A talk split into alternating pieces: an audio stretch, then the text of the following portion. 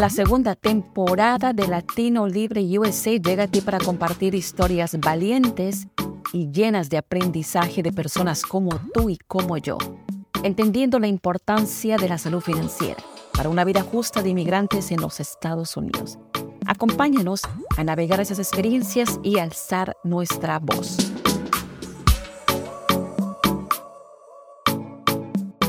Y otra vez en Latino Libre USA tenemos a un invitado que nos va a compartir su experiencia hermosa, una experiencia bastante integradora. Y el día de hoy tenemos a Guillermo. ¿Cómo estás? Entonces, y tú nos estás, estás en este momento, ¿en qué estado, Guillermo? Ah, hola Jessica, buenos días, ¿cómo estás? Estoy en el estado de Nebraska, en la ciudad de Omaha, Nebraska. Perfecto. ¿Y cómo está el clima por allá, Guillermo? Bueno, típico frío. Eh, estamos, eh, estamos en las puertas del invierno y pues está un poquito frío. Eh, aunque no ha nevado todavía, pero sí está haciendo bastante frío. Correcto, ya acostumbrándonos. Y la pregunta es, Guillermo, tú eres colombiano. ¿Hace cuánto tiempo tú llegaste a los Estados Unidos y cómo un colombiano se adaptó a un clima como el que nos hemos adaptado muchos de, y miles y millones de inmigrantes a un clima y veces sumamente crudo? Cuéntanos un poquito tu historia, Guillermo. Es una historia larga, pero la vamos a resumir en dos palabras. Okay? hace 32 años llegué a Estados Unidos. Eh, claro, no llegué directamente al centro del país y ha sido un proceso de adaptación cuando venimos de, una, de unos países tropicales. Eh, lógico, llegamos a ciudades grandes como Los Ángeles, donde estuve un tiempo viviendo, y de ahí me cambié para el centro de, de, Estados Unidos. Y como te digo, ha sido un proceso, aún todavía seguimos adaptándonos al, al frío. Ah, es difícil, pero eh, la cultura, las costumbres, ya cuando tú eh, te relacionas en esa cultura y aprendes, entonces ya eh, comienzas a cambiar, a evolucionar eh, para ayudarte a ti mismo y para poder sobrevivir a estas bajas temperaturas. Correcto. Y una de las cosas que de repente mucha gente que nos está escuchando alrededor de los Estados Unidos preguntará, eh, ¿qué te impulsó moverte de tu Colombia querida a los Estados Unidos? Yo me imagino que es la historia de muchos inmigrantes, pero en el caso particular tuyo, ¿qué es lo que te motivó? Bueno, pues el caso de colombiano, ¿verdad? Número uno es la oportunidad de salir adelante, eh, la oportunidad de ser una persona ah, más activa en la comunidad que pueda ayudar y a la misma vez recibir ayuda. Entonces, la motivación que tenemos la mayoría de los colombianos es eh, buscar una mejor vida, eh, buscar esas opciones y ayudas que otros gobiernos tienen que si nos hubiéramos quedado en nuestros países, a lo mejor nunca nos las hubieran dado o recibido. Entonces, motivación número uno es, es eh, la oportunidad de salir adelante en todo punto de vista. Perfecto. Y otra pregunta que te voy a... ¿Qué es lo primero que te impresionó al llegar a los Estados Unidos? Todo. Todo me impresionó.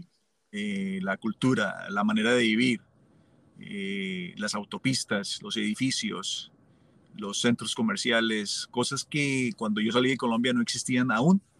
Eh, lo vi por primera vez aquí en Estados Unidos y eso fue impresionante, oye. Claro. Y, dime, eh, en cuanto a, la, a, la, idiosincrasia, la cultura, ¿fue chocante para ti? Porque me imagino que tú llegaste muy joven.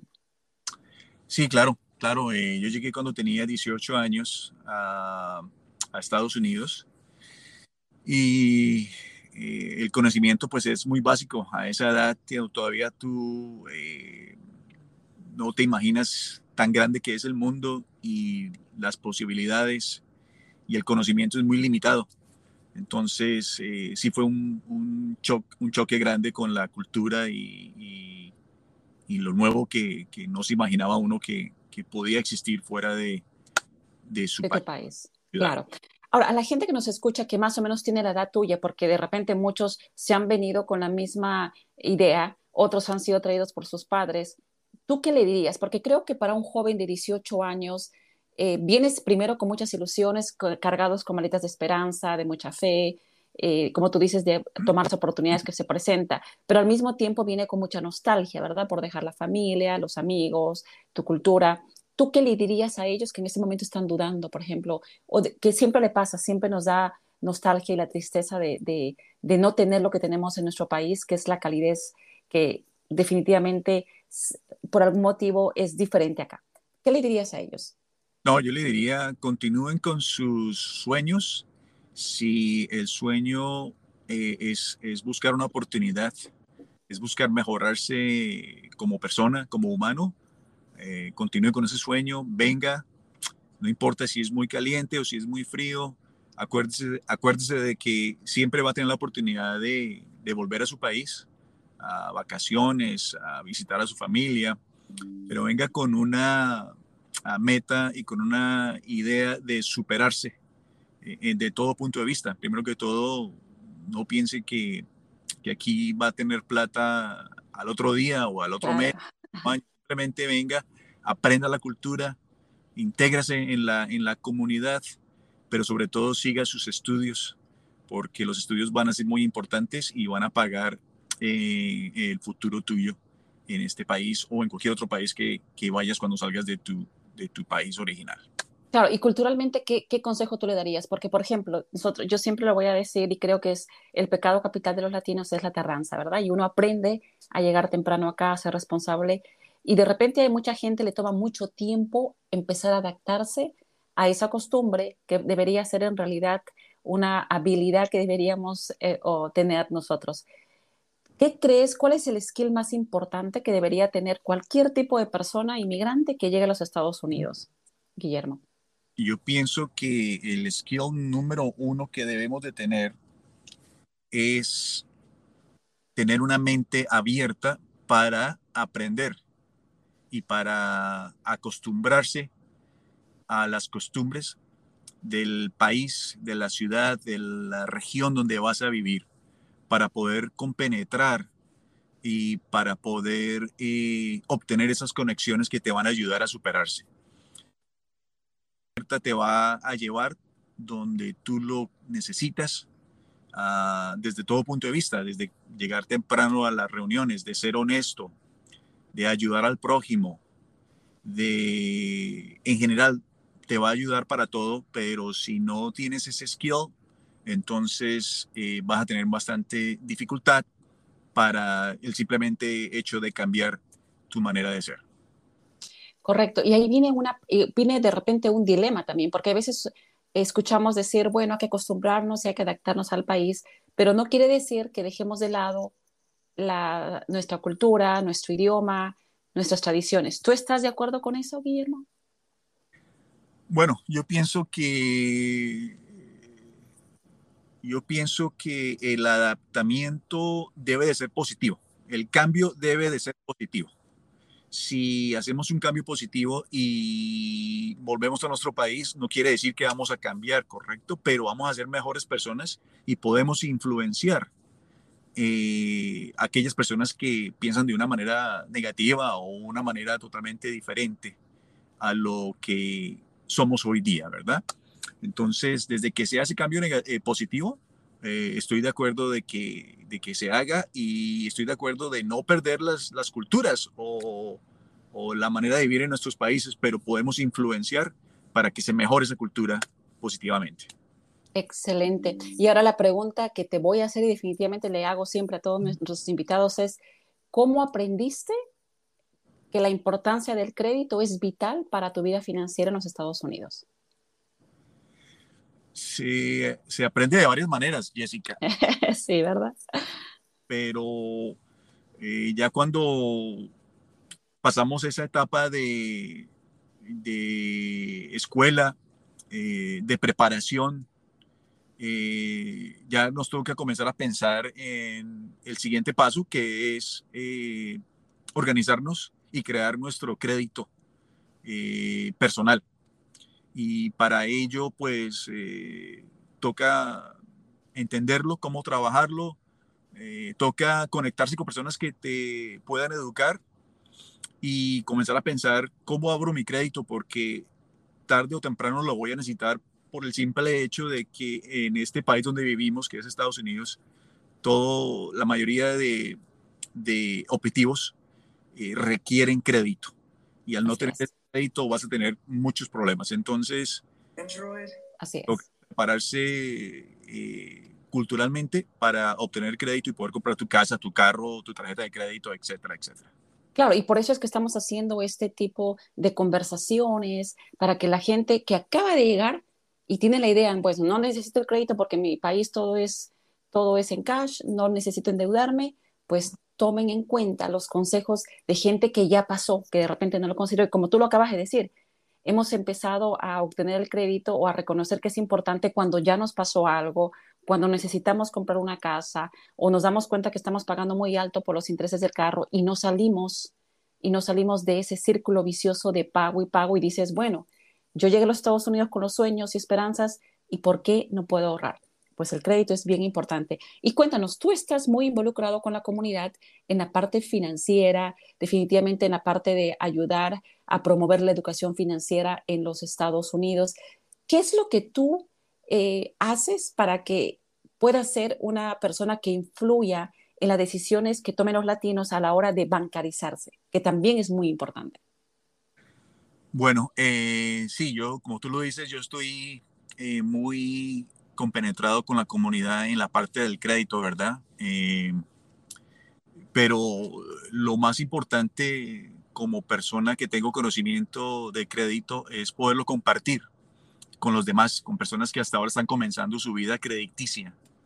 Ah, con el consejo número uno es no espere hasta que lo necesites, comienza tu crédito hoy día y comienza lo de la correcta manera. Eh, como, como persona, pues yo, yo eh, en mi trabajo lo hago porque es parte de mi trabajo, pero personalmente pues también trato de reunirme con la comunidad y poderle eh, expresar o poderle dar el conocimiento que tengo. Eh, simplemente reunirnos en un grupo de clase, por ejemplo, para pasarle esta información. también les ayudo a preparar documentos financieros especialmente cuando están tratando de obtener un carro o de una tarjeta de crédito o de un préstamo o a lo mejor un préstamo comercial. Entonces es importante escuchar y saber qué es lo que está buscando la persona, la comunidad, y de ahí tomar el mejor camino, el mejor curso para poderles ayudar con lo que están necesitando ya y no tener que eh, recibir una negación por un crédito porque no lo pudieron hacerlo correctamente. Correcto. ¿Y qué consejo tú le darías, por ejemplo, a ellos? El consejo que en experiencia que tú tienes con mucha gente, ¿qué, consejo le darías? Yo, yo simplemente le digo a la persona, cree su crédito a temprana edad. Excelente. Que busque la ayuda de las personas que están alrededor suyo, eh, padre, madre, eh, amigos que estén involucrados en, el campo crediticio. Eh, tengan estas personas a la mano, hagan preguntas eh, y chequeen en varios lugares, no solamente un lugar, sino por favor vayan a varios lugares, chequeen la misma pregunta y escojan ustedes la mejor oportunidad con los mejores beneficios para que ustedes puedan obtener el mejor crédito. Eh, es importante tener esa información para que no alguien se aproveche de ustedes de alguna manera crediticia y puedan eh, o tengan problemas con su crédito.